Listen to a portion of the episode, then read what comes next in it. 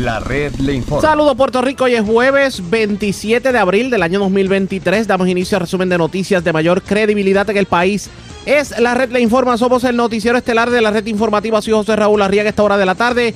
Vamos a pasar revistas sobre lo más importante acontecido y lo hacemos a través de las emisoras que forman parte de la red que son Cumbre Éxitos 1530 X61 Radio Grito y Red 93 www.redinformativa.net señores las noticias ahora Las noticias.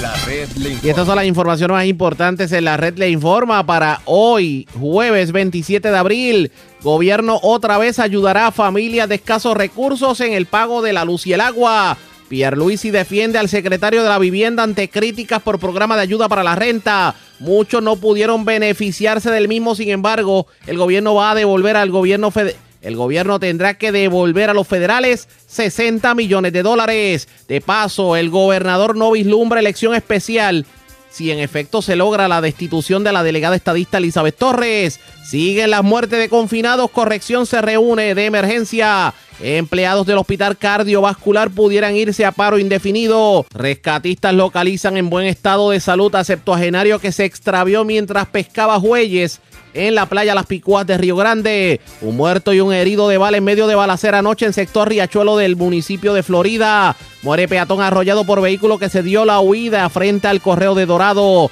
Hombre muere en accidente de tránsito en la carretera 149 de Villalba mientras otro muere tras chocar contra poste en Avenida de Ponce. Siete personas arrestadas en medio de intervenciones por drogas en Aguadilla. Arrestan hombre por incendiar vehículo de su hermana en residencia de Barranquitas. Delincuentes se llevan 15 mil dólares prendas y un vehículo en medio de robo domiciliario a residencia de comerciante árabe en Trujillo Alto. Y amigos de lo ajeno cargan con herramientas de construcción de un trabajo en Barrio Pasto en Aybonito. También un vagón del Departamento de la Familia de una residencia en Ceiba. Esta es la red informativa de Puerto Rico. Bueno, señores, damos inicio a la edición de hoy jueves del Noticiero Estelar de la red informativa de inmediato a las noticias. Nuevamente, el gobierno de Puerto Rico dará una ayuda a aquellos hogares de bajos recursos para el pago de el agua y la luz. Esto ya se había hecho el año pasado y se llama el Low Income Home Energy Assistance Program, o LIHEAP por sus siglas en inglés. De hecho, las personas solicitaban a través de la página de ADSEF del Departamento de la Familia y a muchas personas pues le ayudaron precisamente con sus pagos de agua y luz.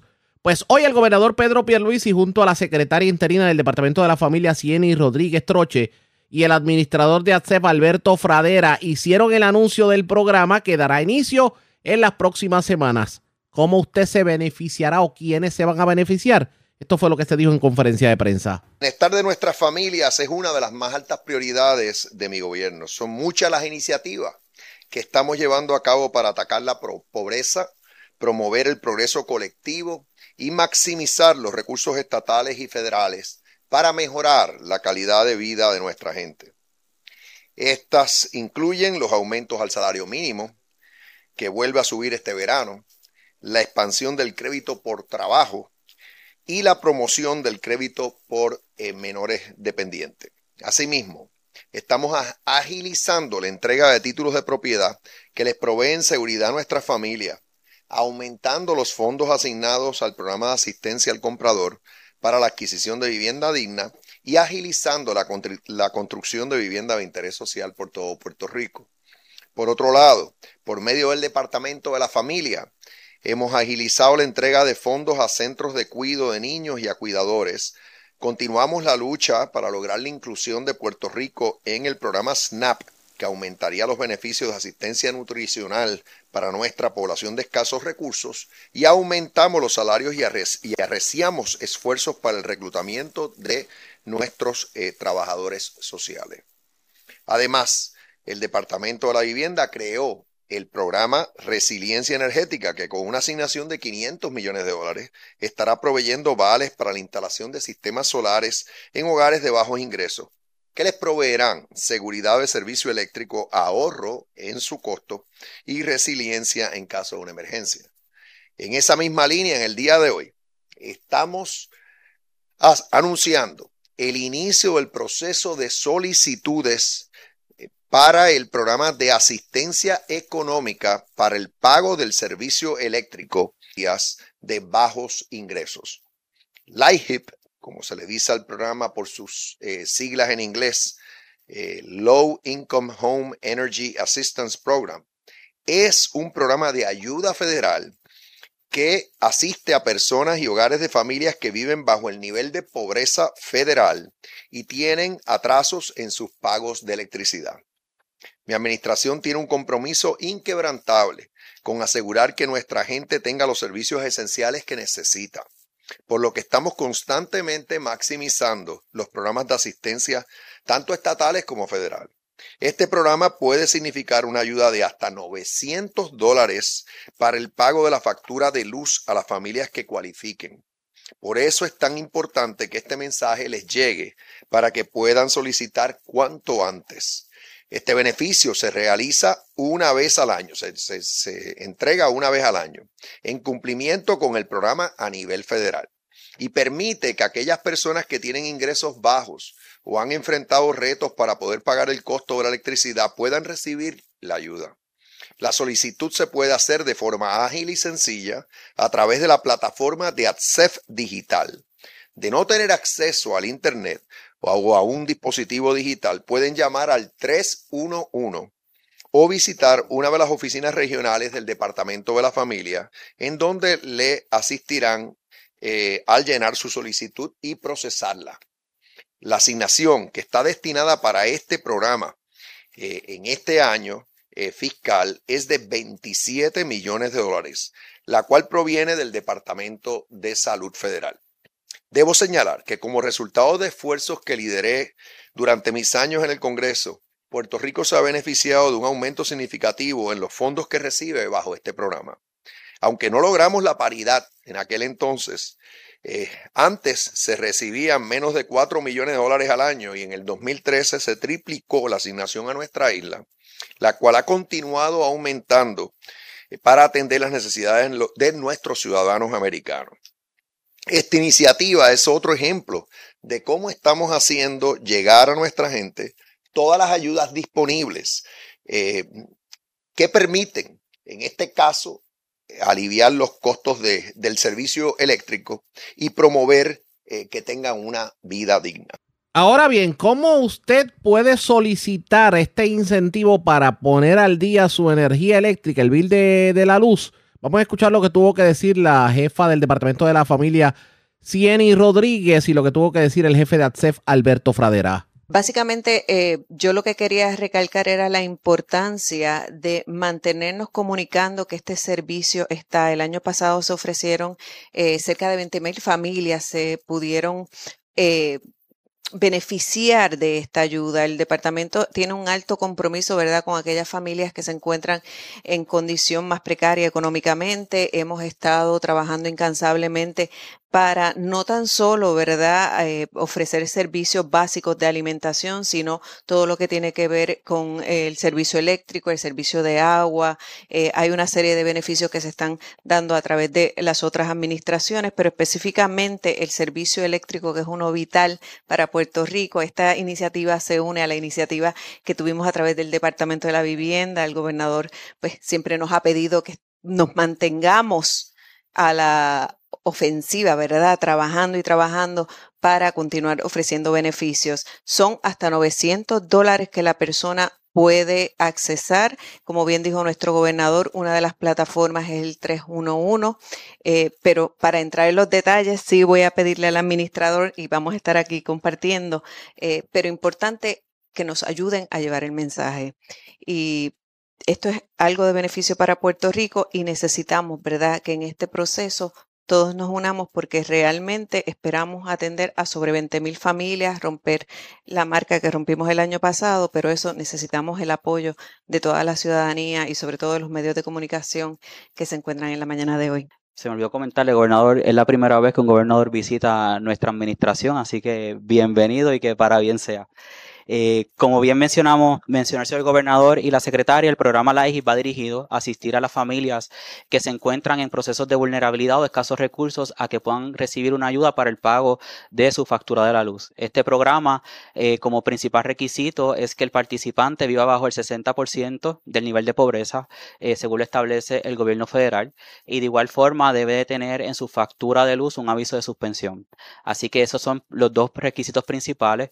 Como bien se mencionó el día de hoy, comienza el proceso de solicitud, donde el ciudadano puede entrar al portal del gobierno de Puerto Rico, www.pr.gov, oprimir el botón de Accept Digital. Eh, una vez eh, entra a nuestra plataforma, va a encontrar dos iconos uno, el primero es para orientación, donde le aparecen los requisitos del programa, los documentos que son necesarios, y el segundo es para que pueda acceder a la solicitud. Una vez el ciudadano entra al portal y solicita, la propia plataforma lo lleva directamente a tomar un turno a través de turnos PR, valga la redundancia, donde un técnico, un oficial de elegibilidad se comunica en el momento, en el día y la hora que el ciudadano eh, determinó. Una vez termina la entrevista y se determina elegibilidad, eh, el participante participante es notificado de la cantidad de beneficio que va a estar recibiendo. Este año va a ser hasta un máximo de 900 dólares.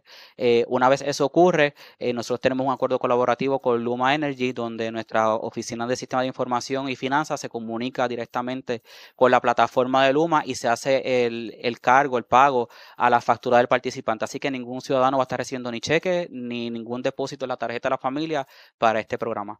Básicamente eh, eso es lo que va, a estar ocurriendo en los próximos meses. El programa está disponible hasta el 30 de septiembre o hasta que culminen los fondos que están disponibles. Lo, primero de las dos cosas que ocurra. Así que la exhortación es a todos los ciudadanos, como bien mencionó el gobernador y la secretaria, que si entienden que son elegibles, accedan al portal, soliciten y se orienten. Ahora bien, ¿por qué solamente a personas que en su factura ya aparece algún tipo de mensaje de atraso de corte, ¿por qué no incluir a todas las personas? Esta fue la contestación que dieron sobre particular. Esta es la primera fase del programa. Los fondos también se distribuyen en, otros subprogramas que es subsidio de energía y es para este tipo de población eh, que son mayormente participantes del PAN y participantes del TAN. ¿Por qué no desembolsamos subsidio de energía en conjunto con crisis de energía? Porque tal vez pudiera serme inelegible un adulto mayor, principalmente, a recibir el beneficio de crisis de energía eh, al recibir el subsidio. No sé si me expliqué bien, ¿verdad? Eh, si depositamos subsidio de energía, porque el subsidio de energía es automático, no hay que solicitar nada, eh, pudiera, eh, al reportarse ese ingreso a Luma, ya ese participante pues no tendría algún atraso por sus cargos. Así que al solicitar crisis lo hacemos inelegible. Así que comenzamos con crisis de energía, más adelante durante el periodo, antes que culmine el año fiscal federal, entonces estaríamos anunciando el desembolso de subsidio de energía para aquellos participantes que no tienen atraso en su, en sus cuentas. Quería preguntarle, estas personas de alguna manera, de alguna manera están precualificados ya debido a que, ¿verdad? Hay, pues, ustedes tienen los expedientes, las personas que cogen ayuda de lo que llamamos cupones. Y entonces, ¿qué tiempo se puede tardar una vez la persona inicie hasta que termina el proceso? Pudiéramos ser precualificados, el participante pudiera ser precualificado, pero hay que recordar que el PAN y el TANF es totalmente separado de la IGIP. Así que todo ciudadano tiene que hacer el proceso normal, aunque ¿verdad? ya ha sido ya elegible a otros de nuestros programas para solicitar este. Una vez el participante acuda a su cita, va a depender también de la rapidez que el participante conteste, si contesta el día de su cita, si le falta algún documento, cuán rápido somete el documento.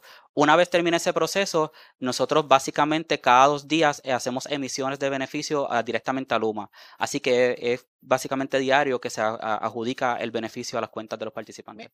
Estas fueron las declaraciones tanto de la secretaria del Departamento de la Familia, el jefe de ATSEF y el gobernador Pedro Pierluisi.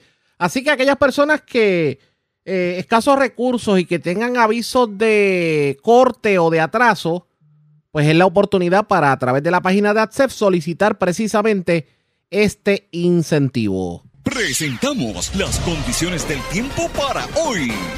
Hoy jueves, la nubosidad incrementará en el interior con aguaceros desarrollándose en la tarde. Algunos aguaceros podrían ser fuertes y dejar acumulaciones significativas. De lluvia debido a su movimiento lento.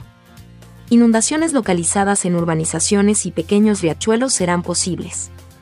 A través de las aguas locales, se espera oleaje de 3 a 5 pies con vientos del este de 5 a 10 nudos, pero localmente de hasta 15 nudos. Existe un riesgo alto de corrientes marinas para las playas expuestas del norte de Puerto Rico y Culebra.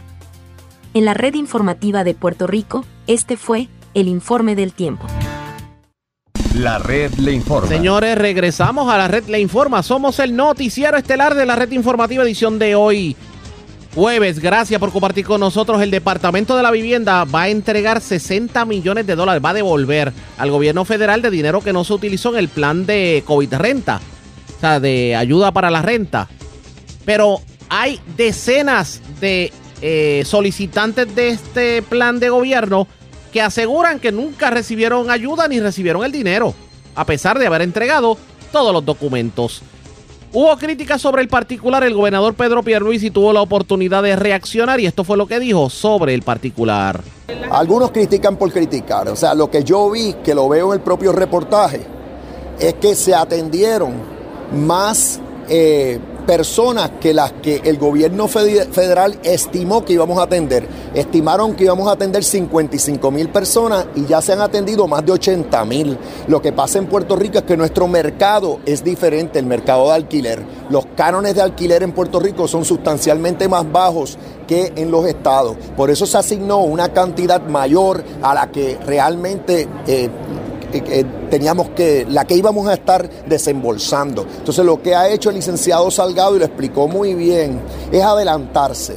Eh, eh, entabló un acuerdo de que si desembolsamos el 75% de los fondos que tuvimos, que tenemos que hemos recibido en una segunda ronda que permitan que gran parte de esos fondos que tú dices que se devuelven se les dé otro uso. ¿Cuál uso? El que podamos construir viviendas de alquiler eh, que entonces estaría disponible para la misma población. ¿Esto se sumaría entonces a, otros esfuerzos que sí. para, sí. bajar esa me parece, me parece muy pragmática la posición del licenciado Salgado. La única crítica que vi es que dicen que se debió haber anunciado más, pero yo me consta que se anunció en los medios de comunicación eh, constantemente y, lo, que, lo que ha pasado, tanto en la primera ronda como en la segunda, es que se ha atendido gran cantidad de personas, más de las que el gobierno federal esperaba, pero otra vez es que los cánones no son tan altos y por eso es que la cantidad asignada no se consume. Eso fue lo que dijo el gobernador. Lo cierto es que hubo gente que no cobró ese dinero. Hay que ver si ahora el secretario de la vivienda se pone las pilas precisamente para que las personas que no cobraron ese dinero lo puedan cobrar. Así que hay que ver lo que va a ocurrir sobre esto. Ustedes pendientes a la red informativa. Pero ya en temas políticos, el primer ejecutivo reaccionó a la posibilidad de que Elizabeth Torres sea destituida como delegada congresional a raíz de la decisión que tomó el Tribunal Supremo. Y el gobernador dice que por el momento no contempla el convocar una elección especial para seleccionar a la persona que la sustituya. No le he dado pensamiento al asunto. Ahí, ahí tenemos eh, cinco de seis delegados o delegadas haciendo el trabajo. Em, esa fue una posición que conllevó una elección. Así que realmente yo no le he dado pensamiento al asunto. Ya el tiempo está pasando. Lo dijiste en la pregunta, eso es verdad. Así que para mí lo importante es que se haga el trabajo y lo que estoy viendo es que cinco de seis lo han estado haciendo. Lo que puedo decir es que el caso se lo ha estado llevando el Departamento de Justicia dentro del proceso judicial.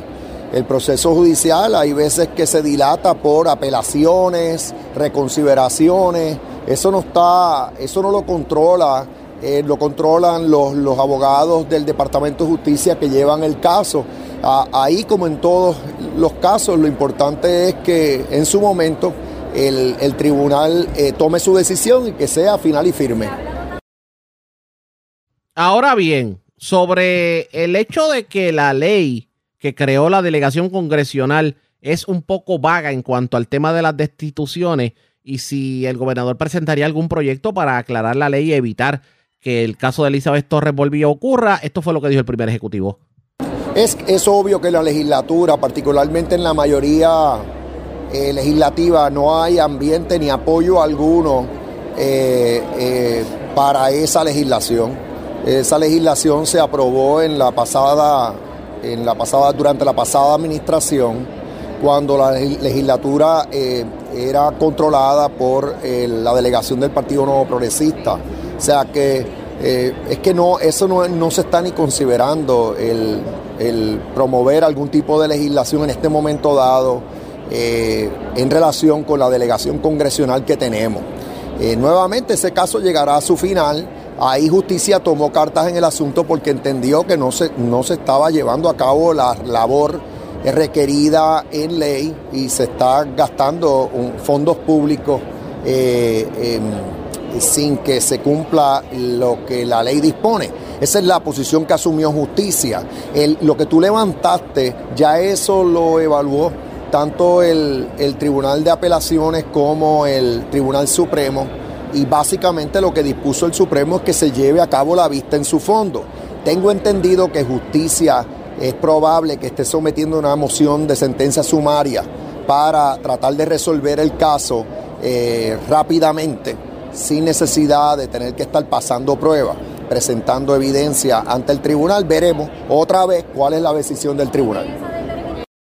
Esto fue lo que dijo el gobernador. Vamos a ver qué termina ocurriendo en el caso de Elizabeth Torres. Lo cierto es que, pues todo tiende a indicar que van a hacer lo posible por destituirla, eh, porque entienden que ella no ha hecho el trabajo para lo cual fue electa.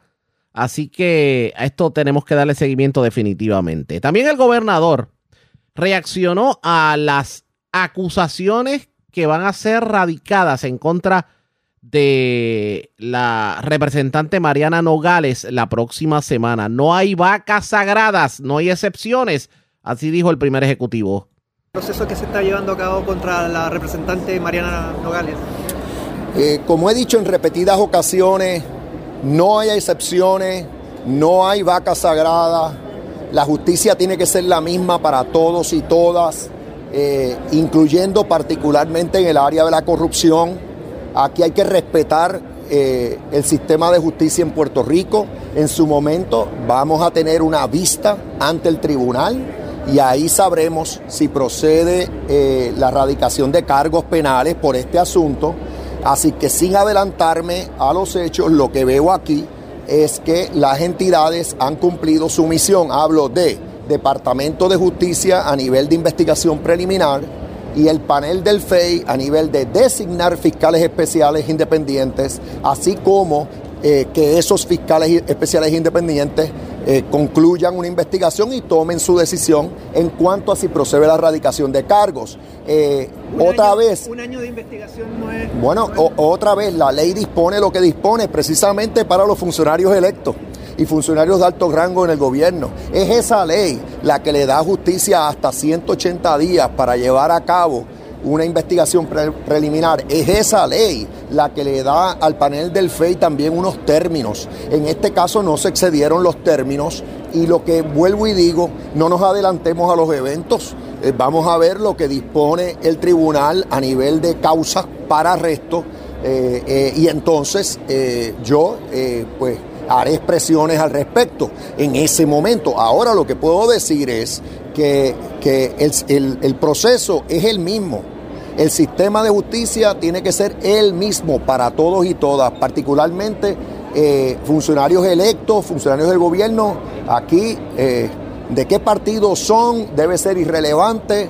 eh, y, de igual manera, cuáles son sus posturas ideológicas. Nada de eso es relevante. Lo importante es que cumplan con la ley. En este caso, estamos hablando de la ley de ética gubernamental, estamos hablando de otras disposiciones del Código Penal. Ya veremos lo que el tribunal dispone. Esas fueron las expresiones del gobernador Pedro Pierluisi.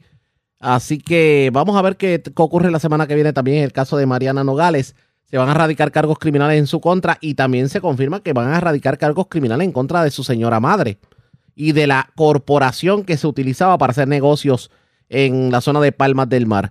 ¿Qué va a ocurrir? Pendientes a la red informativa. La red le informa. Vamos a una pausa y cuando regresemos en esta edición de hoy del noticiero estelar de la red informativa de Puerto Rico, señores, la situación en las cárceles del país se está complicando porque casi todos los días se reporta una muerte. La más reciente ocurrió en la noche de ayer cuando una persona fue encontrada muerta, un norteamericano que estaba en la cárcel Las Cucharas de Ponce.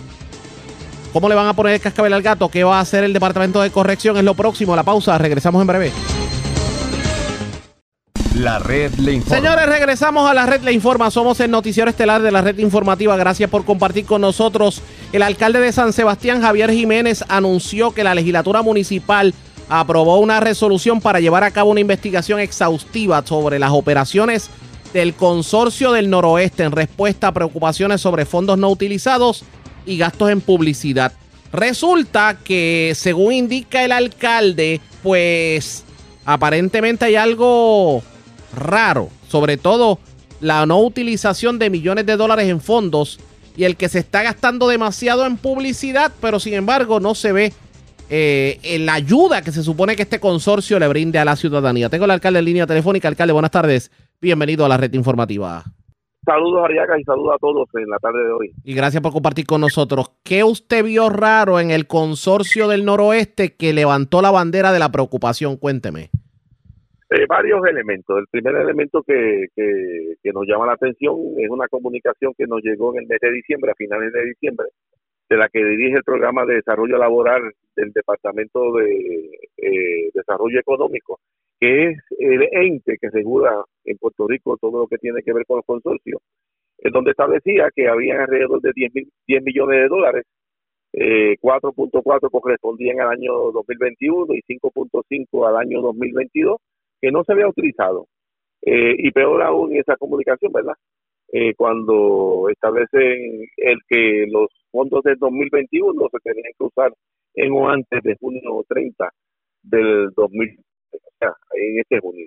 Si no, pues el consorcio perdería esos 4.4 o la cantidad que no se utilizara durante este semestre.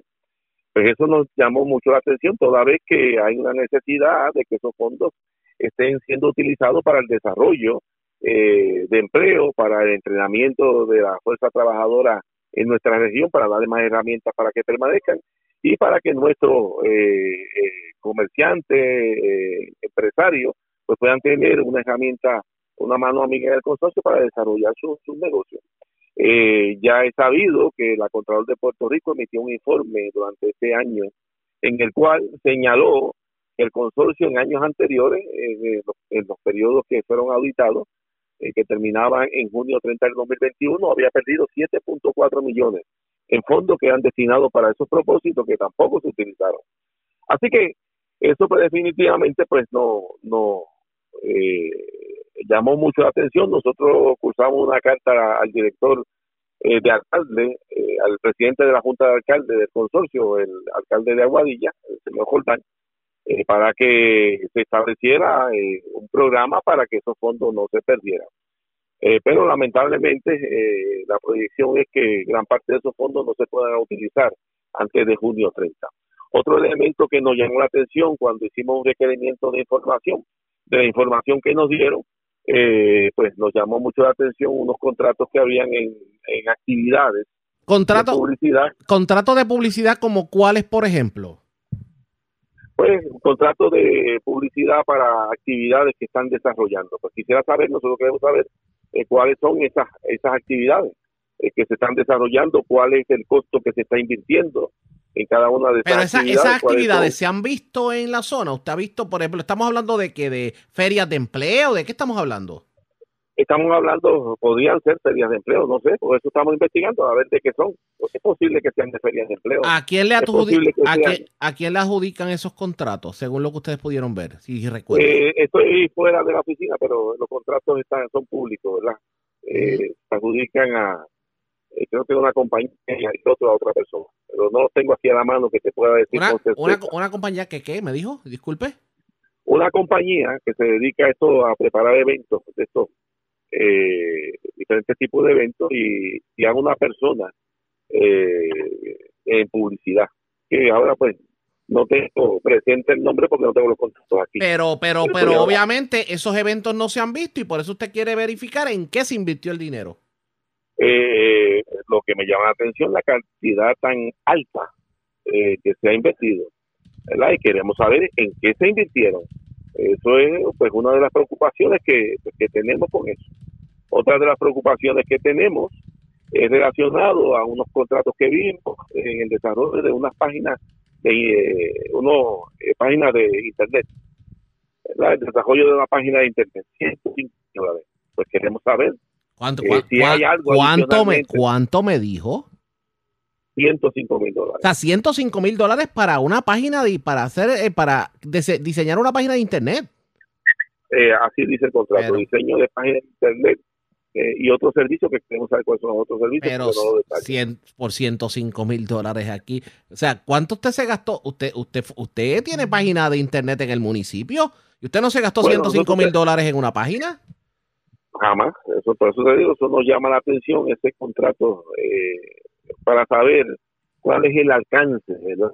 Porque no hace sentido que se gaste esa cantidad en una página de internet. Aquí se, Entonces, está, pues, queremos- aquí se están favoreciendo personas eh, de manera irregular en esto. ¿De eso es que estamos hablando? Bueno, nosotros no podemos eh, afirmar eso en este momento, pero sí vamos a, a- establecer una investigación para ver eh, por qué eh, ese costo tan alto en ese contrato. Eh, queremos ver por qué ese costo tan alto en ese contrato. No te puedo afirmar eso porque, vuelvo te digo, estamos en la etapa de, eh, de una investigación que vamos a estar llevando a cabo. Y pues tan pronto concluya, pues veremos si es que incluye algo más, eh, que incluye, pues no sé. Se le está dando pero trabajo, o sea, se le, se, le, ha- se le está dando trabajo a la gente. La razón de ser del consorcio, ¿verdaderamente estamos viendo esos movimientos en los municipios Pues, del pues, noroeste? no ha sido efectivo, toda vez que no hace mucho tuvieron que devolver 7 millones 400 mil dólares y ahora hay casi 10 millones que no se han utilizado años anteriores. Así que eh, pues no ha sido efectivo en, en el desarrollo de, de lo que tiene que hacer. Así que esos, planteamientos pues nosotros en esta investigación pues lo vamos a estar eh, trabajando igualmente una mudanza que se hizo de las oficinas centrales eh, se hizo eh, y supuestamente pues hicieron un, un proceso de competencia, pero para nuestra sorpresa le adjudicaron ese contrato eh, al postor más alto por pie cuadrado. Eh, y eso pues también queremos investigarlo porque la Junta de Directores tampoco fue consultada eh, para aprobar ese contrato de esa cantidad. Así que son cosas que vamos a estar viendo sobre la marcha, pero definitivamente lo que refleja es una incapacidad del presidente de la Junta en cuanto al manejo eh, de lo que tiene que ver con, con el consorcio y de lo que es la operación de una Junta, toda vez que tampoco se están haciendo reuniones regularmente. Para que tengan una idea, antes de la última reunión que tuvimos, tuvimos dentro de un periodo de 10 meses, solamente hubo una reunión ordinaria para discutir todos estos temas. Eh, eh, luego, eh, en esta semana, a petición mía, que solicité que se reunieran ya la Junta de Directores para discutir diferentes temas que son operacionales. Eh, ayer eh, fue que, antier fue que presentaron el presupuesto del año 2002-2003 y ya lo que falta son prácticamente dos meses para terminar. Eh, así que es una desorganización total eh, y una falta de, conocimiento por parte del alcalde de Aguadilla de lo que eh, es cómo se trabaja una junta y de lo que debe ser una administración efectiva. Toda vez que cuando tú ves que hay unos fondos que se están están por vencerse, tú tienes que desarrollar nuevas estrategias para eh, eh, poder lograr eh, que se utilicen esos fondos, excepto pues cuando hayan unas restricciones, ¿verdad? Eh, que casos extraordinarios. Pero en casos como este, que ya lo de la pandemia este año eh, básicamente terminó, pues se pudo haber desarrollado muchas estrategias. Podríamos ver que durante la pandemia, por las restricciones que hubo, pues eh, parte de esos fondos no se pudieran utilizar. Pero después de que se abrieron todas las, eh, las puertas eh, por parte del gobierno y, y eliminaron las restricciones, pues se pudo desarrollar un plan eh, agresivo para que se pudieran utilizar esos fondos. No hace sentido que en esta, en esta etapa de, de la historia de Puerto Rico nosotros estamos perdiendo millones de dólares que se pueden utilizar para lo que es el consorcio noroeste, que somos siete municipios. Dígame algo. Eh, Si usted ve que continúa esta jauja dentro del consorcio del noroeste, San Sebastián entonces pudiera salirse del consorcio del noroeste y manejar su propio consorcio. No, porque para obtener un consorcio tiene que tener unas poblaciones mínimas, ¿verdad? Eh, tendría que tener unas poblaciones mínimas y para poder eh, ser de otro consorcio tiene que estar, eh, compartir fronteras, como se, llama, las colindancias. Así que en el 2013 nosotros nos salimos del consorcio y nosotros entramos nuevamente en el 2021 y en el 2013 nos salimos, pues en aquel momento eh, existía una situación también de un desorden administrativo que resultó en que, mira, se perdían 7 millones de dólares. Así que ahora entramos nuevamente, eh, pero ahora pues las leyes nos dan otras herramientas adicionales para nosotros como municipio, como administración municipal, parte de los que componen esos siete pueblos, poder nosotros pues investigar cualquier situación que nosotros veamos que no. Pero ¿qué pasaría, alcalde, qué pasaría, por ejemplo, si la investigación que ustedes hacen arroja irregularidades? ¿Qué poder en ley tiene el municipio para entonces eh, utilizar esos resultados de la investigación y hacer cualquier tipo, no solamente de reclamo, de, de, de referido, por ejemplo? Bueno, si, eh, si, si sucediera eso, y no estoy diciendo que lo haya, pero si sucediera, eso pues por ley, cualquier funcionario público que vea una conducta contraria a la ley tiene que referirla a, a las agencias pertinentes para una investigación más profunda. Pero puede surgir también que, sean eh, falta, faltas administrativas y de visión eh, eh, administrativa de lo que es el consorcio. Pueden haber varias, pero en esta etapa pues yo no te puedo precisar de una cosa de otra.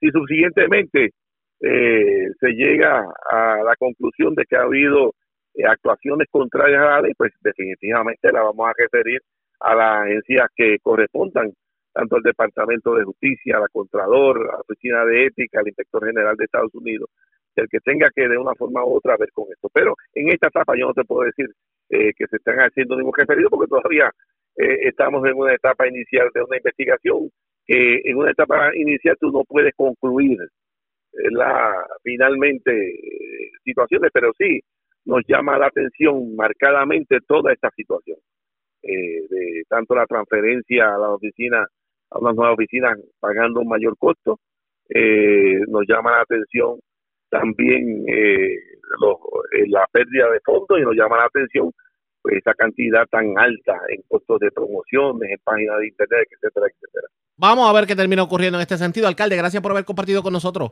Seguro que sí, Ariaga, buen día. Como siempre, el alcalde de San Sebastián, Javier Jiménez, se están gastando el dinero de consorcio en publicidad.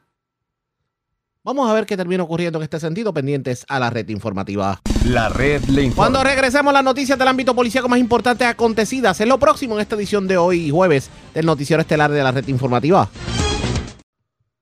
La red le informa. Señores, regresamos a la red Le Informa. Somos el noticiero estelar de la red informativa, edición de hoy jueves. Gracias por compartir con nosotros. Vamos a noticias del ámbito policíaco. Comenzamos en el sur de Puerto Rico. Un motociclista murió en un accidente de tránsito ocurrido en Villalba, específicamente en la carretera 149 de Villalba. La información la tiene Irma de Gro, oficial de prensa de la policía en Ponce. Saludos, buenas tardes. Saludos, buenas tardes. Agentes del negociado de la Policía de Puerto Rico, adscritos a la División de Patrulla de Carreteras, realizaron la investigación de un accidente de auto de carácter fatal, hechos ocurridos en la carretera 149 a la altura del kilómetro 57.1 en Villalba. Según información recibida por el sargento Ramón Marrero, supervisor de la División de Patrulla de Carreteras de Ponce, se estableció de la investigación que mientras el joven Gabriel Cruz Vega, de 21 años, conducía un vehículo todoterreno no autorizado para transitar por la mencionada carretera y que éste lo hacía negligentemente y por el paseo, lo que provocó que impactara con la parte frontal a la parte frontal del vehículo marca Toyota Corolla color gris del año 2017, el cual era conducido por la señora Evelyn Torres, de 74 años, quien realizaba un viraje a la izquierda para entrar a la urbanización Las Alondras. El joven Cruz Vega resultó con heridas de carácter grave y fue transportado al Hospital Menonita de Ponce, donde posteriormente fue certificado su fallecimiento por el médico de turno. Esta investigación estuvo a cargo del agente Víctor Blanco, adscrito a la mencionada División de Patrulla de Carreteras y en unión a la fiscal Charlene Rosa, quien ordenó la toma de fotos y medidas del lugar realizadas por el agente Abdón López de Servicios Técnicos. Además, se ocupó el vehículo de motor para fines de peritaje. Gracias por la información. Buenas tardes. Buenas tardes. Gracias, era Irma de Gro, oficial de prensa de la policía en Ponce del Sur. Vamos a la zona norte y metropolitana. Una persona murió arrollada, un hecho ocurrido en Dorado. Además, las autoridades arrestaron a una persona en Trujillo Alto. Aparentemente prometió una- unas ventanas y puertas a un residente de la urbanización San Demetrio de Vega Baja. no cumplió con la obra y no entregó el dinero. Mayra ya, el oficial de prensa de la policía en Bayamón con detalles. Saludos, buenas tardes. Sí, buenas tardes. La información es que agentes de la División de Patrullas de Carreteras de Bayamón y de Homicidios del CIC de Vega Baja investigan la muerte de un peatón reportado a las 12 y 57 de la madrugada de hoy en la carretera 698 frente al correo de Dorado. De acuerdo a la información preliminar, un hombre que aún no ha sido identificado, de unos 25 a 35 años de edad, fue impactado por un conductor que se fue a la huida. Al momento no se tienen descripciones del vehículo de motor eh, y el agente Luis eh, Cruz, adscrito a la División de Patrullas de Carreteras de Bayamón, investigó preliminarmente este accidente, el cual fue referido al agente Carlos Rivera de la División de Homicidios del CIC de Vega Baja para continuar con la pesquisa.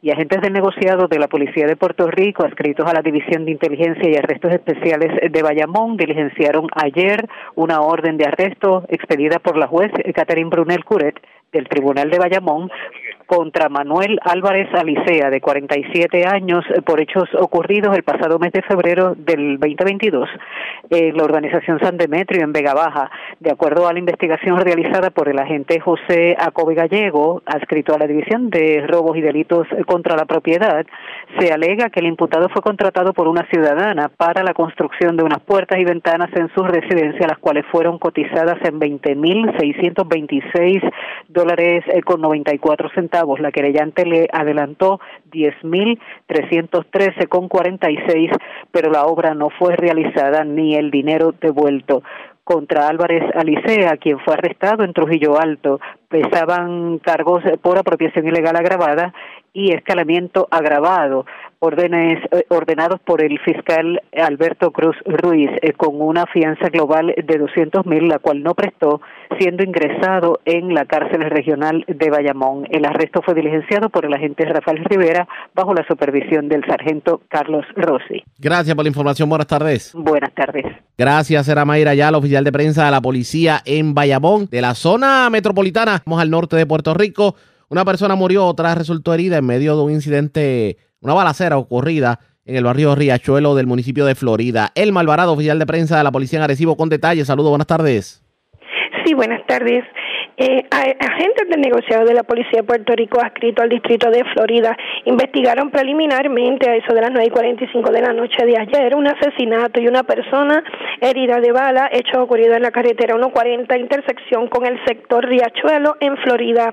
Según se informó, una llamada a través del sistema de emergencias 911 alertó a la policía sobre una balacera. Al llegar la policía encontró en las inmediaciones de un negocio dos hombres que al momento no han sido identificados con varias heridas de bala en diferentes partes del cuerpo. El personal de emergencias médicas transportó a los individuos a una institución hospitalaria del área, donde uno de ellos eh, falleció mientras recibía atención médica. El agente Ramos, adscrito a la División de Violencia Doméstica, eh, perdón, a la División de Homicidios del Cuerpo de Investigaciones Criminales, en unión al fiscal de turno, se hicieron cargo de la investigación.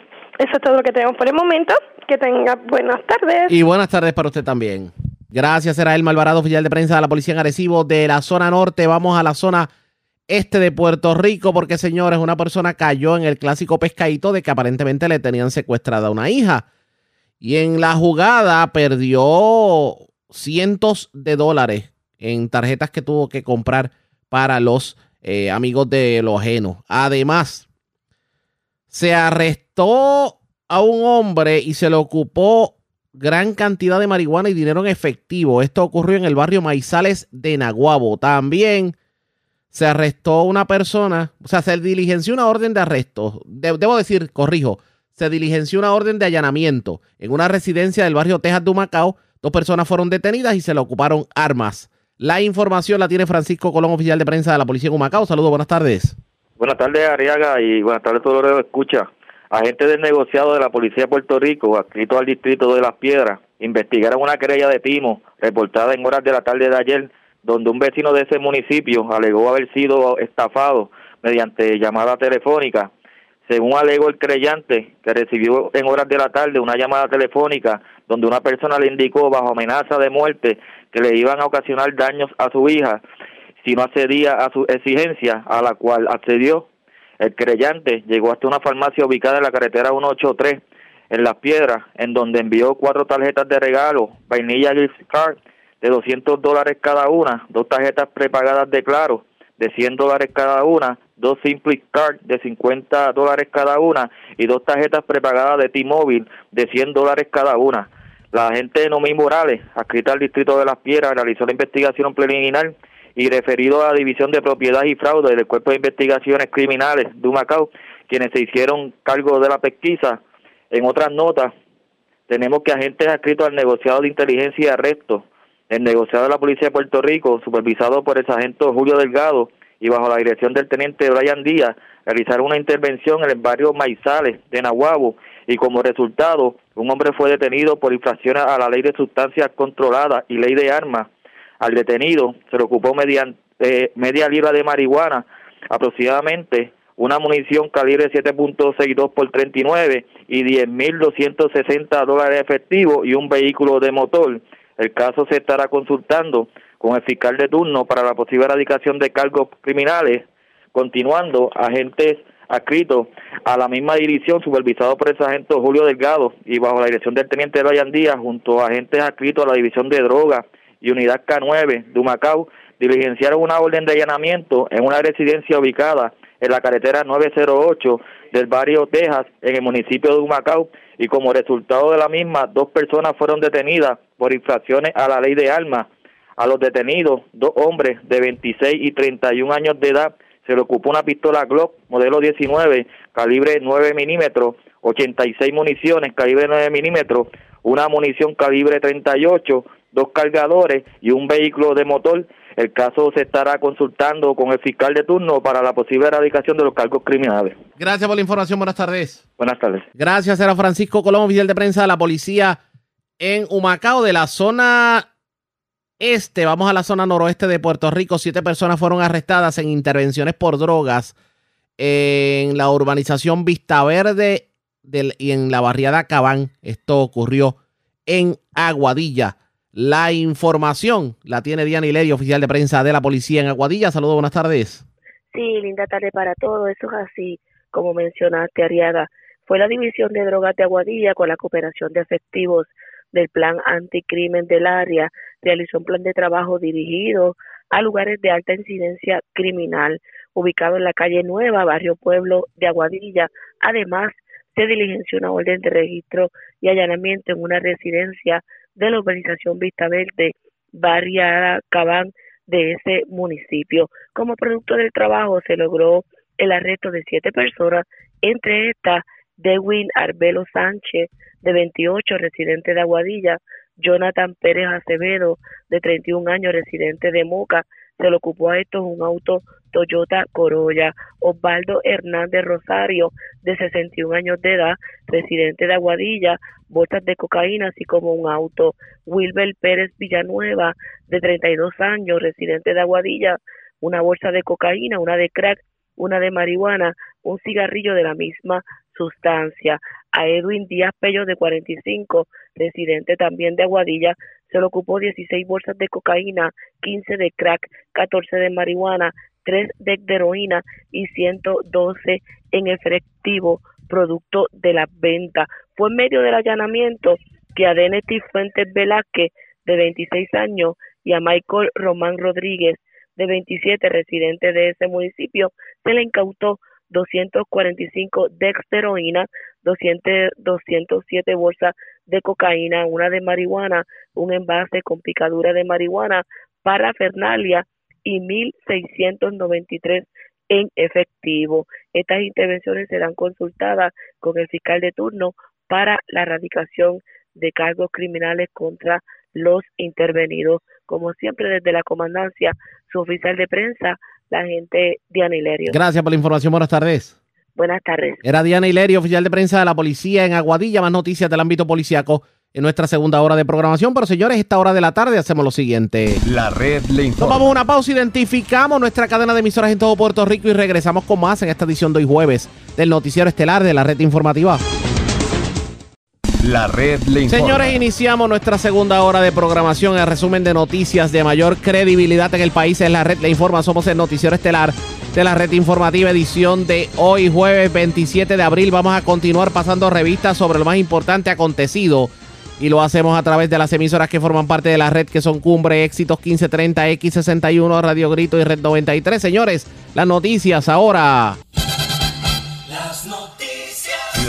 Y estas son las informaciones más importantes en la red Le Informa para hoy jueves 27 de abril. Gobierno otra vez ayudará a familias de escasos recursos en el pago del agua y la luz. ¿Quiere enterarse cómo? Pendientes a esta edición. Pierluisi defiende al secretario de la vivienda ante críticas por programa de ayuda para la renta. Muchos no pudieron beneficiarse del mismo, sin embargo, Vivienda devolverá al gobierno federal 60 millones de dólares no utilizados. De paso, el gobernador no vislumbra elección especial si en efecto se logra la destitución de la delegada estadista Elizabeth Torres. Municipio de San Sebastián investigará al consorcio del noroeste por uso de fondos. Alega el alcalde que no le han dado servicio al pueblo y se lo han gastado todo en publicidad. Advertencia a las personas de la tercera edad por parte de la policía. Cuidado con los que llegan a sus residencias ofreciéndole limpiarle las prendas. La policía alerta que se trata de una táctica para robarles. Rescatistas localizan en buen estado de salud a septuagenario que se extravió mientras se encontraba buscando huellas en los predios de la playa Las Picuas en Río Grande. Un muerto y un herido de bala en medio de balacera anoche en sector Riachuelo de Florida. Muere peatón arrollado por vehículo que se da la fuga frente al correo de Dorado. Un muerto y un herido de bala en medio de balacera anoche en sector Riachuelo del municipio de Florida. Muere peatón arrollado por vehículo que se dio la huida frente al correo de Dorado. Hombre muere en accidente de tránsito en la carretera 149 de Villalba mientras otro muere tras chocar contra poste en Avenida de Ponce. Siete personas arrestadas en medio de intervenciones por drogas en Aguadilla. Arrestan hombre por incendiar vehículo de su hermana en residencia de Barranquitas. Delincuentes se llevan 15 mil dólares prendas y un vehículo en medio de robo domiciliario a residencia de comerciante árabe en Trujillo Alto. Y amigos de lo ajeno cargan con herramientas de construcción de un trabajo en Barrio Pasto en Aybonito. También un vagón del Departamento de la Familia de una residencia en Ceiba. Esta es la red informativa de Puerto Rico. Iniciamos nuestra segunda hora de programación aquí en Noticiero Estelar de la red informativa de inmediato a las noticias. Preocupante una movida que está dándose principalmente en la zona metropolitana y en municipios del norte de Puerto Rico. Hay uno o varios delincuentes que están yendo están visitando residencias principalmente de personas de la tercera edad. Le ofrecen la limpieza de sus prendas, le rocían algún tipo de eh, sustancia para que se atonten y terminan robándole las prendas. Hubo un caso en Bayamón que de hecho se lograron detener unas personas, pero hay otras personas que están cometiendo la misma irregularidad, el mismo modus operandi para robarse las prendas. Y ante ello, agentes del 6C de Bayamón alertaron a la ciudadanía precisamente para evitar que caigan esta táctica que utilizan los amigos de los ajenos para apropiarse de estas prendas. En entrevista con Juan Costa de Noticel, vamos a escuchar a los agentes del 6C de Bayamón dando detalles sobre el particular. Esta dama este, nos informa que cuando está dialogando con los individuos y ella se dirige a su cuarto a conseguir lo- lo- los pedazos de, de oro para que estos pues, se lo compren. Ellos utilizan el, el líquido como de costumbre para poder este, corroborar si la pieza es de oro o no. Sabemos que este tipo de, de químico tiende a ser este tipo ácido informa la, la dama, la perjudicada, que el olor este, y el vapor que creó este químico, pues la aturdió, la dejó aturdida y, logró que ella se mareara. En el momento en que ella prácticamente le pasa el efecto de este químico, pues ahí ella se da cuenta que una de, varias de las propiedades que ella tenía para verificar si era de oro, pues no estaba en el lugar. Lo que, lo que le indica a ella pues, que estas personas se, se lo llevaron. So, a todas luces, estas personas eh, cometen un robo, más allá de, un esquema de fraude por eh, eh, presentarse como si fuesen compradores de oro, llegaron a estar dentro de la propiedad y robarle a esta dama. Bueno, el delito que se establece en este hecho, estamos hablando que es el delito de apropiación ilegal. ¿Verdad? Este, no podemos establecer que es un fraude, no sabemos si estas personas tienen licencia para poder comprar este tipo de, de- de- de metales. Que prácticamente la persona le, le- le permite libre voluntariamente que entre a la residencia, pues por tal razón el delito que estamos investigando en este momento es la apropiación ilegal ¿Usted de tiene- las propiedades. ¿Ustedes tienen algún indicativo de qué era ese líquido que menciona la dama? eh, una vez ellos lo, presumo, rociaron en alguna superficie, la causó a ella. Pues mire, la dama lo que nos informa es que la persona está haciendo la, la- la prueba del metal en prácticamente un envase. Como le indiqué, este, este líquido que, ¿verdad? Este, ella menciona que tiene un olor similar al del ácido. Que el olor al ser tan fuerte, pues ocasiona que ella se sienta aturdida. ¿Ella llegó a perder el conocimiento? De la información que tenemos de la investigación, no, no perdió conocimiento, se sintió aturdida. Pero no vio en qué momento se le robaron la, no los se pudo percatar en el momento en que se llevaron la- las pertenencias, eso es correcto. ¿De cuánto dinero estamos hablando en estos artículos Bueno, de oro que le robaron a la dama? El estimado que nos entrega la señora, estamos hablando de unas pulseras, varias pulseras que suman al valor de 4.200 dólares. ¿Ustedes tienen indicios, pistas de quiénes son estas personas? Bueno, estamos trabajando, tenemos varias personas, ¿verdad? Como sospechosos.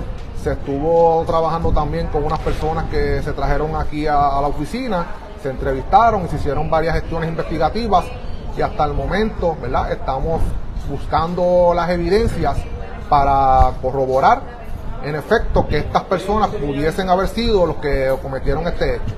Mm, eh, perdone, verdad que no quiero entrar un poco en la especulación, pero es que me llama la atención en la manera en que se describen los hechos.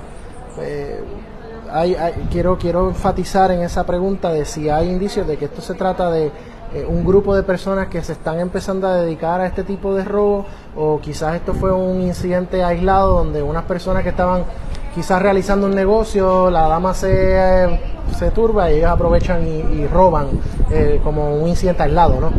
Mire, eh, en este caso no, no se puede corroborar ni descartar nada, ¿verdad? Nosotros todavía estamos en proceso investigativo.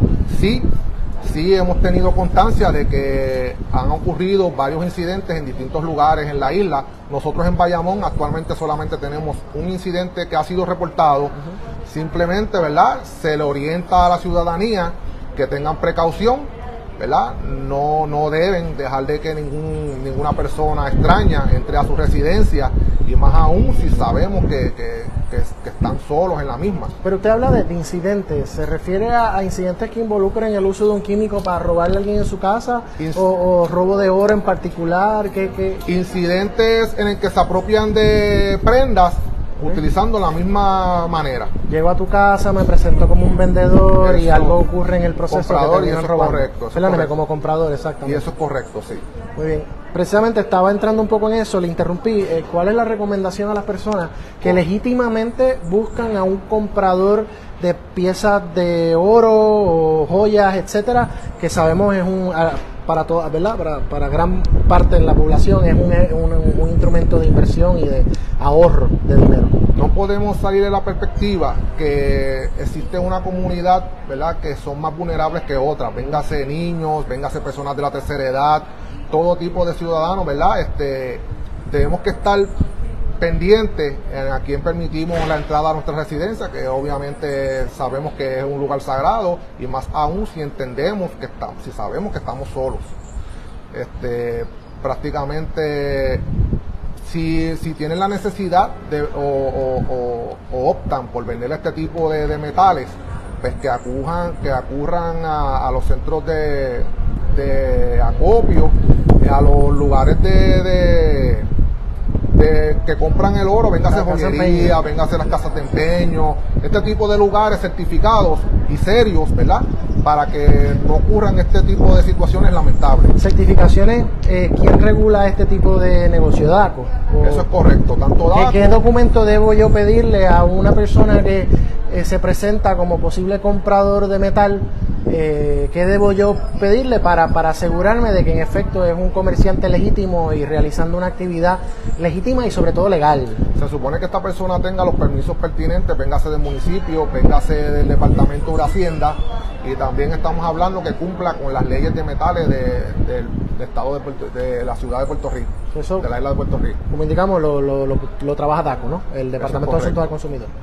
Bueno, pues Teniente Bonilla, esperamos de que en efecto puedan dar con las personas que robaron en la residencia de esta persona. Eh, me falta preguntarle, eh, me habló que era una fémina de edad mayor, pero no me especificó una edad.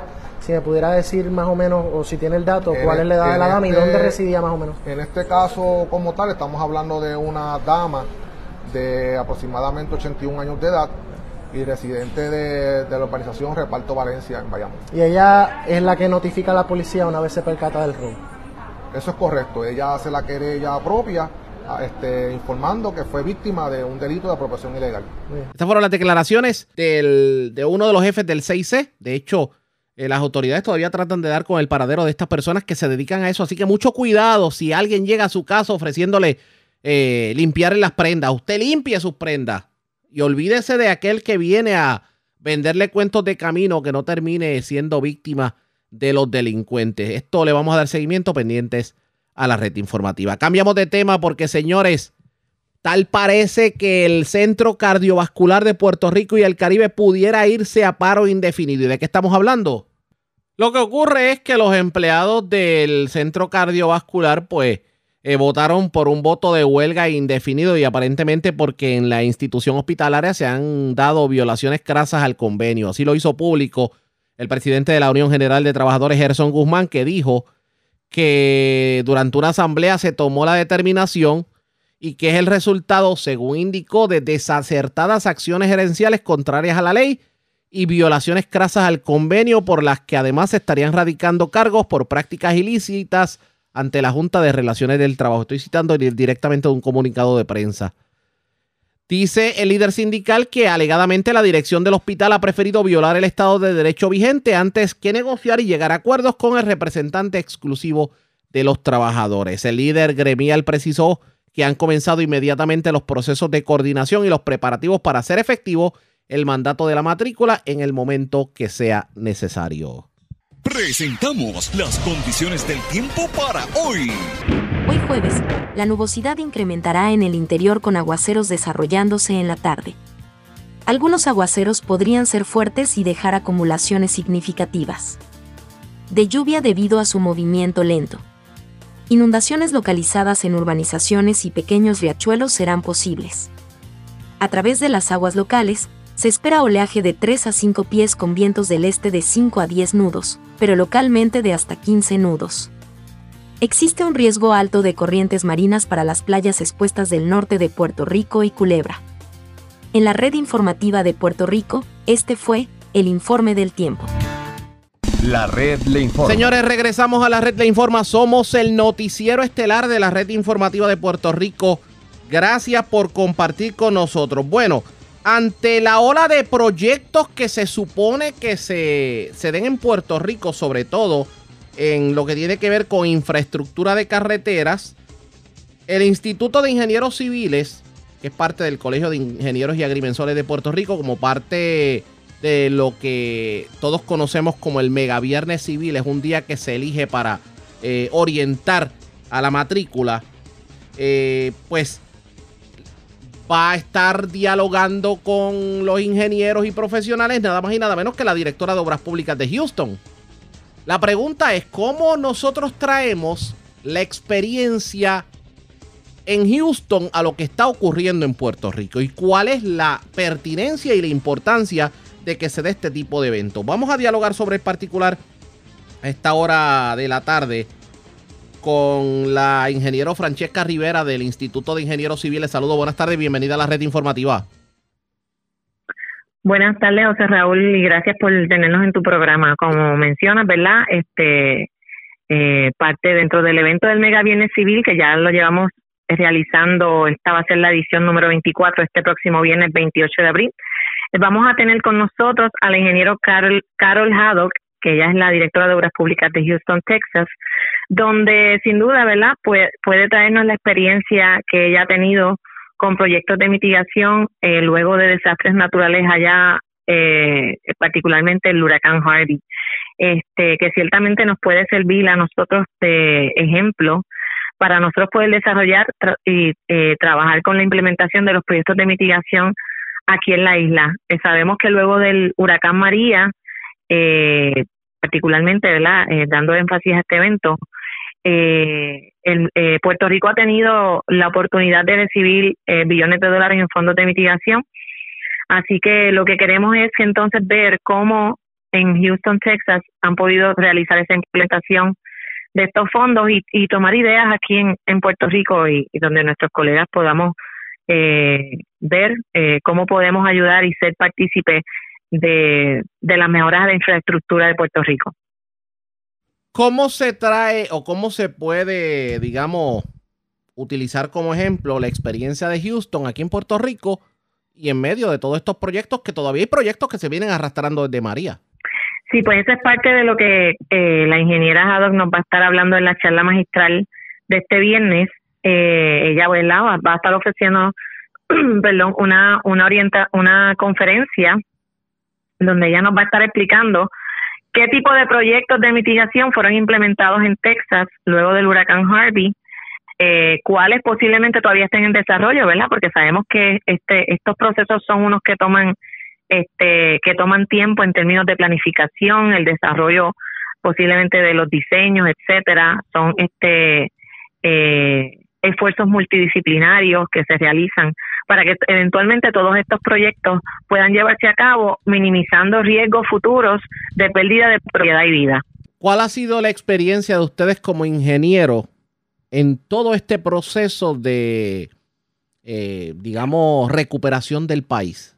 Pues dentro del proceso de recuperación somos parte importante de dentro del, del proceso eh, como ingenieros dentro de desde, posiblemente el comienzo muchos de nosotros hemos estado envueltos desde lo que es eh, el desarrollo de lo que son las propuestas para estos fondos muchos de nosotros hemos estado envueltos también en lo que es el desarrollo posiblemente desde el inicio con FEMA para que pudieran establecerse ¿verdad? Lo, lo, lo que nosotros le llamamos los PW dentro de dentro de los fondos de FEMA como tal y ahora con los fondos de mitigación que fueron los que se, se aprobaron luego pues desde su desde, desde el desarrollo de propuestas para para el tipo de proyecto eso ese tipo de análisis que se realiza en su inicio y eventualmente una vez ya se pueda trabajar eh, eh, se obligan entonces estos fondos ya sea a los municipios o a las agencias pues entonces también nos envolvemos este dentro de lo que son el diseño y eventualmente pues hay que supervisar y ¿verdad? inspeccionar lo que es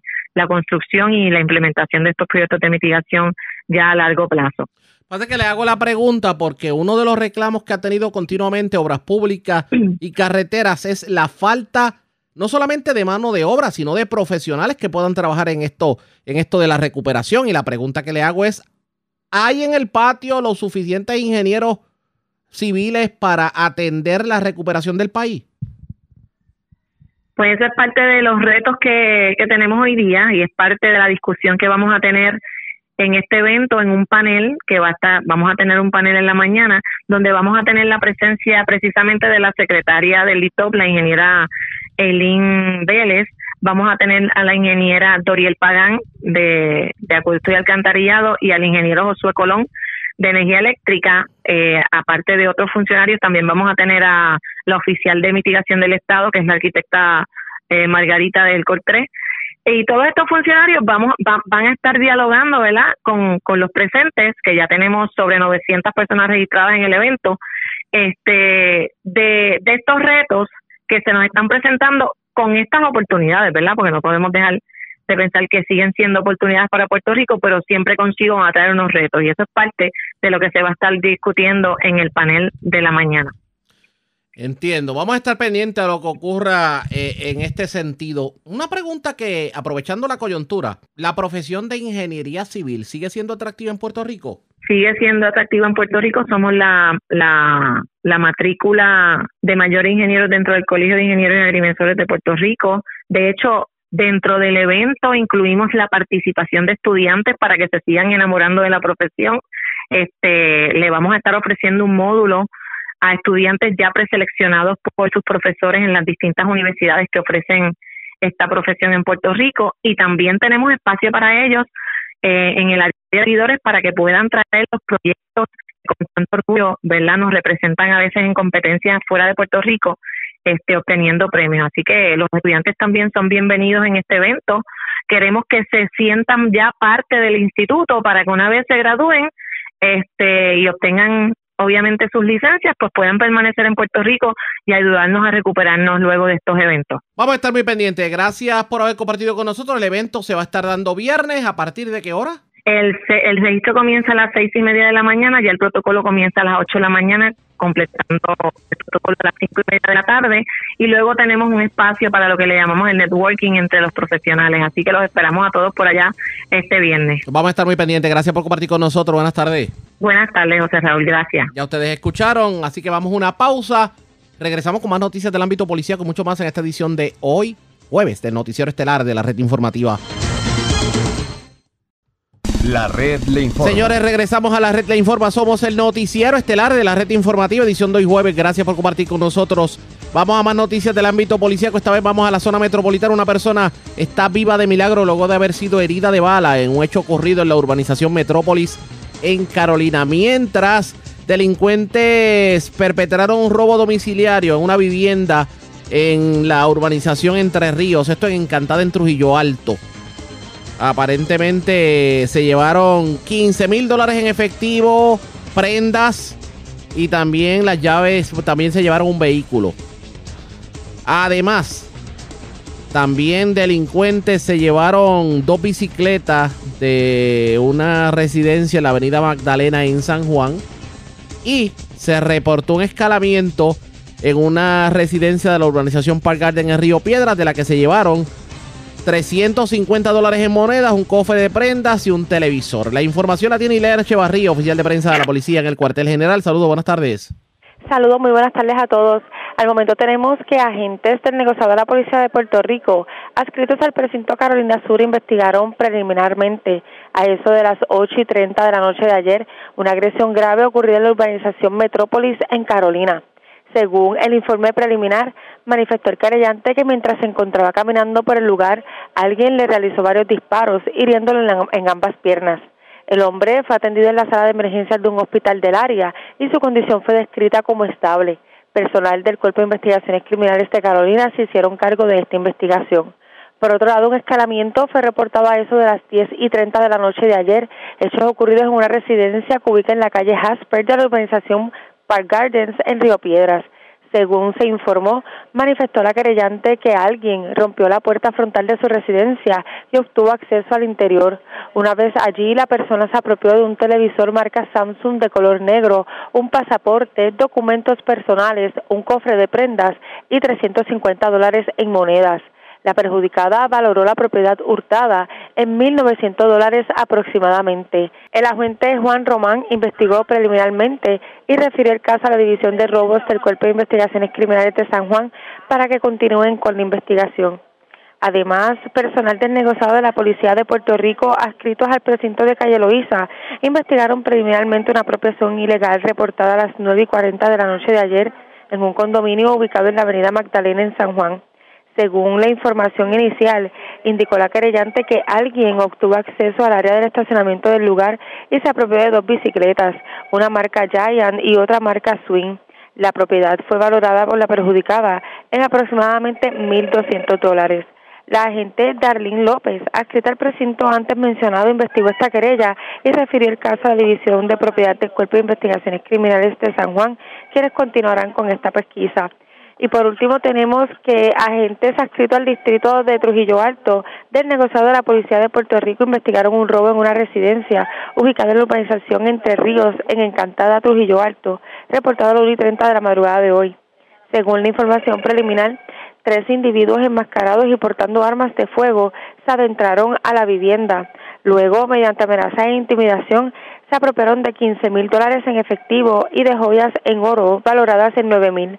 Posteriormente, los asaltantes agredieron al querellante, ocasionándole una herida abierta en el antebrazo y en la mano izquierda, apropiándose de su vehículo Dodge Ram de color gris del año 2021. El perjudicado fue atendido en el lugar por paramédicos, transportando a, transportándolo a la sala de emergencias del Hospital Dr. Federico Trilla en Carolina y su condición fue descrita como estable.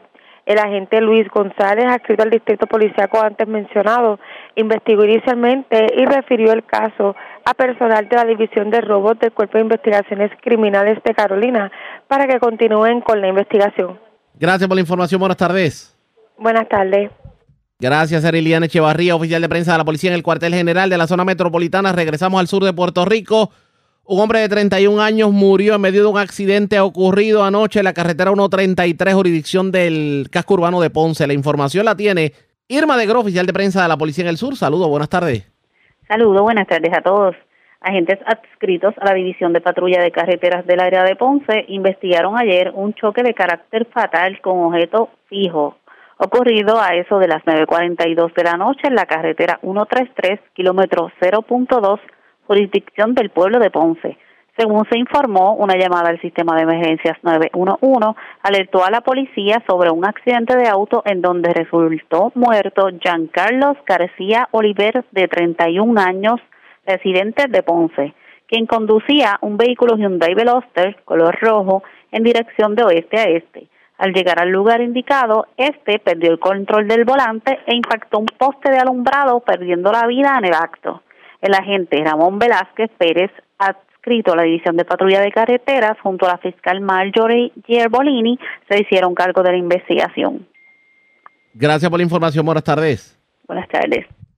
Irma de Gro, oficial de prensa de la policía en Ponce del Sur. Vamos a la zona central de Puerto Rico porque delincuentes se llevaron herramientas de una construcción, esto en el barrio Pasto de Aibonito. Además, se arrestó una persona a la cual se le atribuye haber incendiado un vehículo. Esto ocurrió en el barrio Barrancas de Barranquitas. La información la tiene Manuel Cruz, oficial de prensa de la Policía de Bonito. Saludos, buenas tardes. Saludos, buenas tardes. Sí, correcto, en fecha del 26 de abril se desconoce la hora exacta. Personal del distrito de Aibonito, adscritos al negociado de la Policía de Puerto Rico, investigaron una querella de apropiación ilegal hecho ocurrido en la carretera 7718, kilómetro 3.1 edificio de construcción en el barrio Pasto, esto en el municipio de Aybonito. Informa el creyente, el señor Héctor Ríos Ortiz, que alguien con control y dominio del tercer piso, donde se lleva a cabo una construcción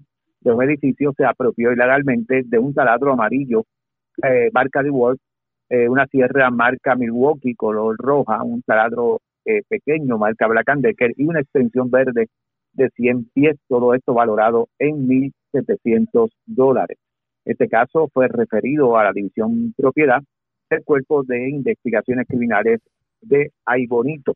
Por otro lado, en fecha del 26 de abril, a eso de las 8.35 de la noche, agentes adscritos al distrito de Barranquitas, estos de negociado de la Policía de Puerto Rico, investigaron una querella de incendio malicioso de un vehículo hecho ocurrido en la urbanización Jardines de Barranquitas, número 56, barrio Barrancas, en el mencionado municipio.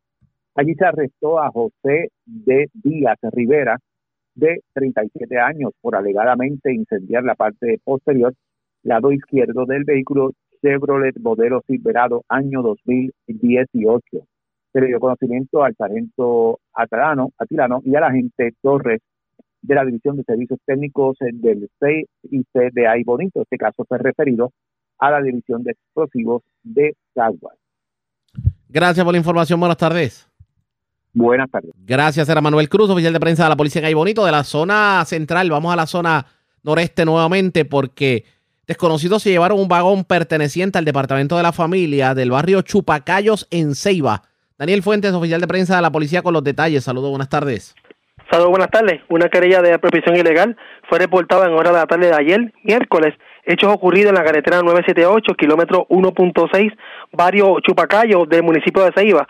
Según eh, informó la querellante, quien es empleada del Departamento de la Familia, que a, a una persona pues, a quien puede identificar se apropió de un vagón marco, marca trailer color amarillo del año 2012 y que es propiedad del gobierno de Puerto Rico.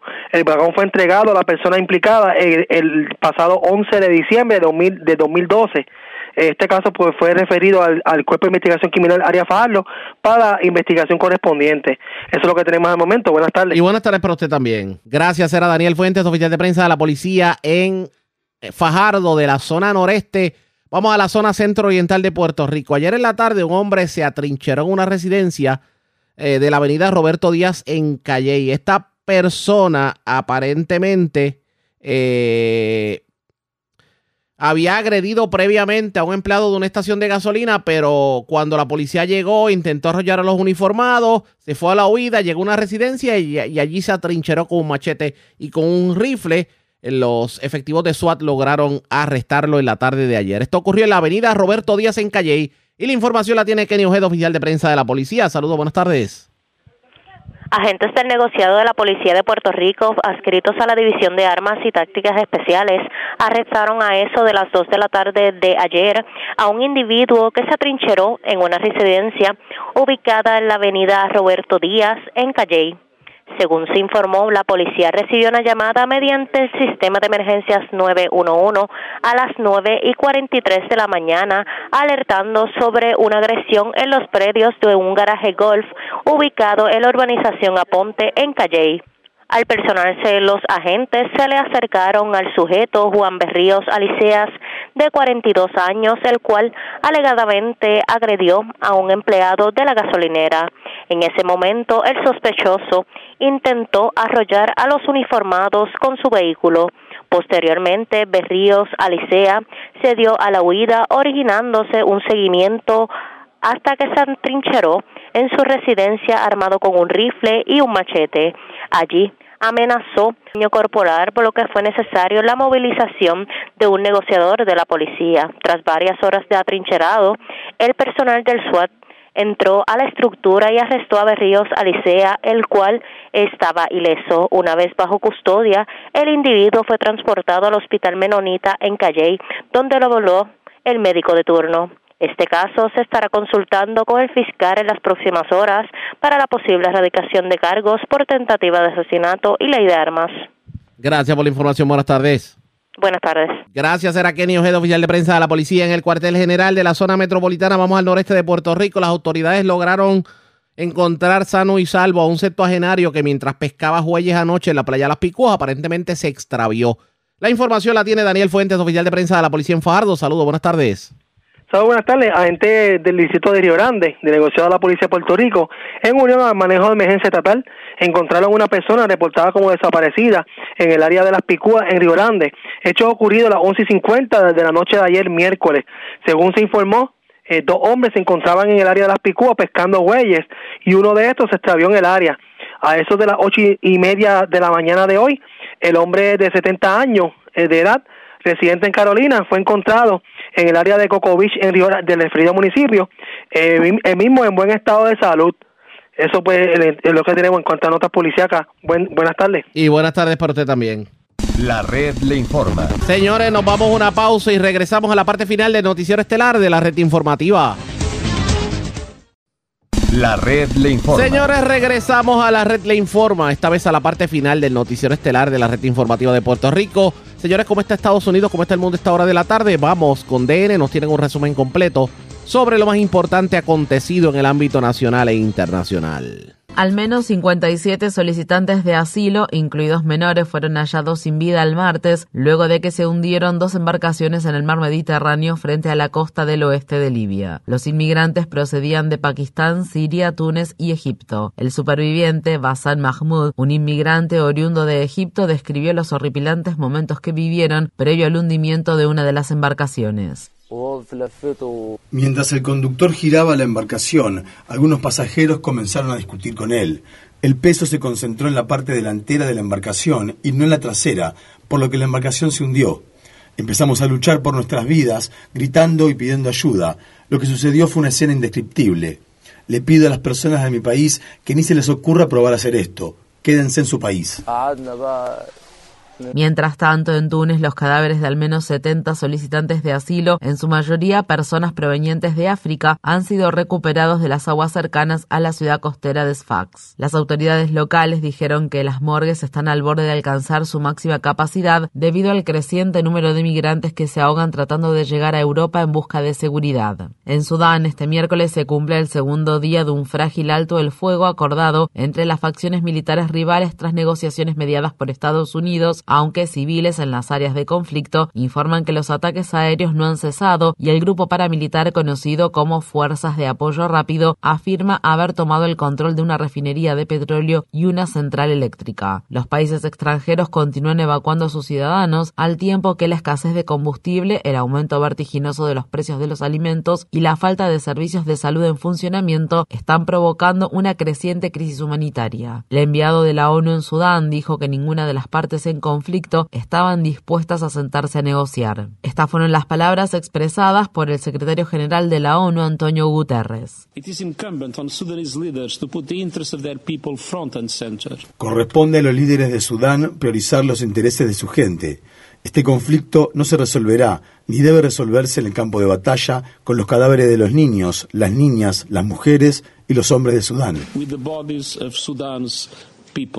En Estados Unidos, el pionero cantante, actor y activista por los derechos civiles Harry Belafonte ha muerto a la edad de 96 años. Harry Belafonte, quien nació en Harlem y era hijo de inmigrantes jamaiquinos, es conocido por haber popularizado la música caribeña en Estados Unidos con su álbum de 1956 Calypso, el cual encabezó la lista de los álbumes más vendidos e incluía éxitos como Jump in the Line, Jamaica, Farewell y Deo. Su éxito musical lo llevó a obtener múltiples ofertas por parte de la industria de la actuación, que le permitió protagonizar decenas de películas y programas de televisión. Sin embargo, su fuerza motriz era el activismo y aprovechó su exitosa carrera en la industria del entretenimiento para dar visibilidad a la lucha por los derechos civiles y financiar movimientos como el Comité Coordinador Estudiantil No Violento y la Conferencia Sur de Liderazgo Cristiano del Reverendo Dr. Martin Luther King. Belafonte, quien participó en la marcha sobre Washington de 1960, dijo la famosa frase, fui un activista que se convirtió en artista, no fui un artista que se convirtió en activista. Para ver nuestras entrevistas con el legendario Harry Belafonte, visite nuestro sitio web democracynow.org barra es. El juez de la Corte Suprema de Estados Unidos, Neil Gorsuch, le vendió una propiedad de la que era copropietario el director de una importante firma de abogados que desde entonces ha presentado 22 casos ante la Corte Suprema. La venta de la propiedad al director ejecutivo de la firma de abogados abogados Greenberg Traurig Brian Duffy se produjo solo nueve días después de que en 2017 el candidato designado por Trump, Neil Gorsuch, fuera confirmado por el Senado para ocupar un puesto en la Corte Suprema de Estados Unidos. La propiedad, que se encuentra ubicada en la zona rural del estado de Colorado, había estado a la venta durante dos años. Gorsuch informó dicha venta, aunque dejó en blanco la casilla de los datos del comprador en los formularios de divulgación. La noticia, que fue informada por el medio político por primera vez el martes, se da a conocer tras las polémicas revelaciones sobre el juez conservador Clarence Thomas y sus vínculos con el multimillonario donante del Partido Republicano Harlan Crow, quien prodigó a Thomas regalos de lujo durante dos décadas y compró propiedades de la familia del juez, hechos que nunca fueron revelados. Los demócratas están pidiendo que se investigue a los dos jueces y que los legisladores aprueben el proyecto de ley de ética de la Corte Suprema, el cual se volvió a presentar a principios de 2023. El martes, el presidente de la Corte Suprema,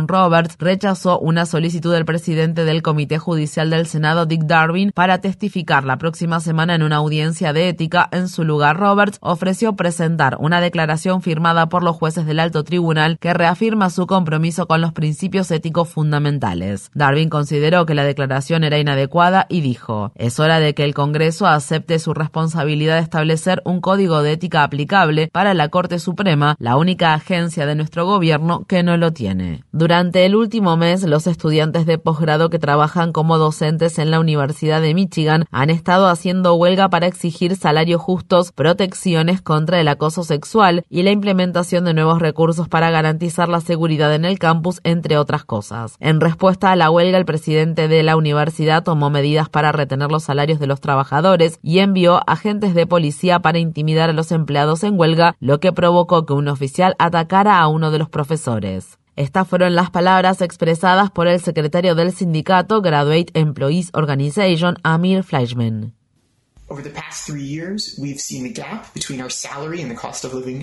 En los últimos tres años hemos visto cómo se triplicó la brecha que existe entre nuestro salario y el costo de vida. Esto es algo que sienten los trabajadores de todo el país, donde las ganancias corporativas están en niveles récord, Los directores ejecutivos obtienen bonos abultados y salarios aún más altos, al tiempo que los trabajadores se ven obligados a lidiar con la dificultad y quedarse con las obras. Los trabajadores de la Universidad de Michigan están diciendo basta y por eso estamos en huelga. En el estado de Washington, el gobernador demócrata Jay Ensley promulgó el martes tres proyectos de ley a fin de prevenir la violencia con armas de fuego. La legislación prohíbe la venta de decenas de armas de fuego nuevas, incluidos algunos rifles semiautomáticos, impone un periodo de espera de 10 días para la compra de armas de fuego y permitirá que se presenten ciertas demandas contra los fabricantes y comerciantes de armas de fuego. Estas fueron las palabras expresadas por el gobernador Jay Ensley. La única función que tienen estas armas de guerra, estas armas de asalto, es la del asesinato en masa. Su único propósito es matar grandes cantidades de seres humanos lo más rápido posible. Y voy a decir esto, los rifles tipo AR-15 no deberían ser idolatrados, deberían ser prohibidos. Y eso es lo que estamos haciendo hoy.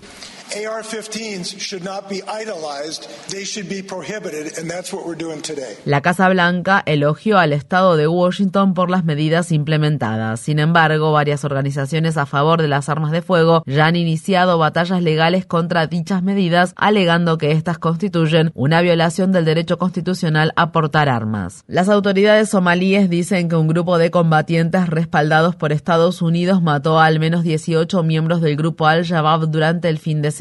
Asimismo, se informa que tres civiles perdieron la vida en dichos combates. Actualmente hay aproximadamente 500 soldados estadounidenses en Somalia. En Washington, D.C., el congresista republicano Matt Gates ha estado impulsando una resolución de poderes de guerra para retirar a los soldados estadounidenses del país africano. En Irán, dos actrices de renombre han sido acusadas penalmente por no usar el hijab. Katayon Riahi y Pantea Bahram, quienes fueron acusadas de quitarse el velo y publicar fotos sin la prenda islámica en las redes sociales podrían enfrentar penas de prisión. Esto ocurre al tiempo que el gobierno de Irán ha intensificado la aplicación de su estricto código de vestimenta. Las autoridades ahora planean procesar a las personas que alienten a las mujeres a quitarse el hijab, al tiempo que se han instalado cámaras de vigilancia en lugares públicos para atrapar a cualquiera que no use el obligatorio velo.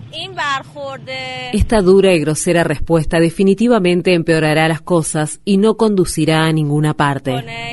نمیره سنتش. El Departamento de Agricultura del Estado de Texas emitió un memorando mediante el cual obliga a sus empleados a usar ropa que sea consistente con el llamado género biológico. La medida constituye el último de una serie de ataques a los derechos de las personas transgénero perpetrados en Texas. El comisionado de Agricultura, Sid Miller, es un republicano y partidario leal del expresidente Donald Trump. En noticias relacionadas, en el estado de Florida, cientos de artistas drag y personas que los respaldan marcharon el martes al Capitolio Estatal en la ciudad de Tallahassee para protestar contra un nuevo proyecto de ley que prohíbe que los menores asistan a espectáculos en vivo que estén dirigidos a un público adulto. Según los activistas en defensa de la comunidad LGBTQ, el proyecto de ley está dirigido a los espectáculos drag. Estas fueron las palabras expresadas por un manifestante. Los espectáculos drag no son un delito, son una forma de arte y nos aportan una comunidad que antes no teníamos. De eso se trata la manifestación de hoy. La manifestación de hoy se trata de la comunidad, se trata de mostrarle al Poder Legislativo de Florida que no importa lo que hagan, no importa cuánto lo intenten, nuestra comunidad LGBTQ, trans y drag siempre existirá y seguirá prosperando. La red le informa. Enganchamos los guantes, regresamos mañana viernes a la hora acostumbrada cuando nuevamente a través de Cumbre de Éxitos 1530 de X61 de Radio Grito y de Red 93, que son las emisoras que forman parte de la red informativa, les presentamos a ustedes resumen de noticias de mayor credibilidad en el país. Hasta entonces, que la pasen bien.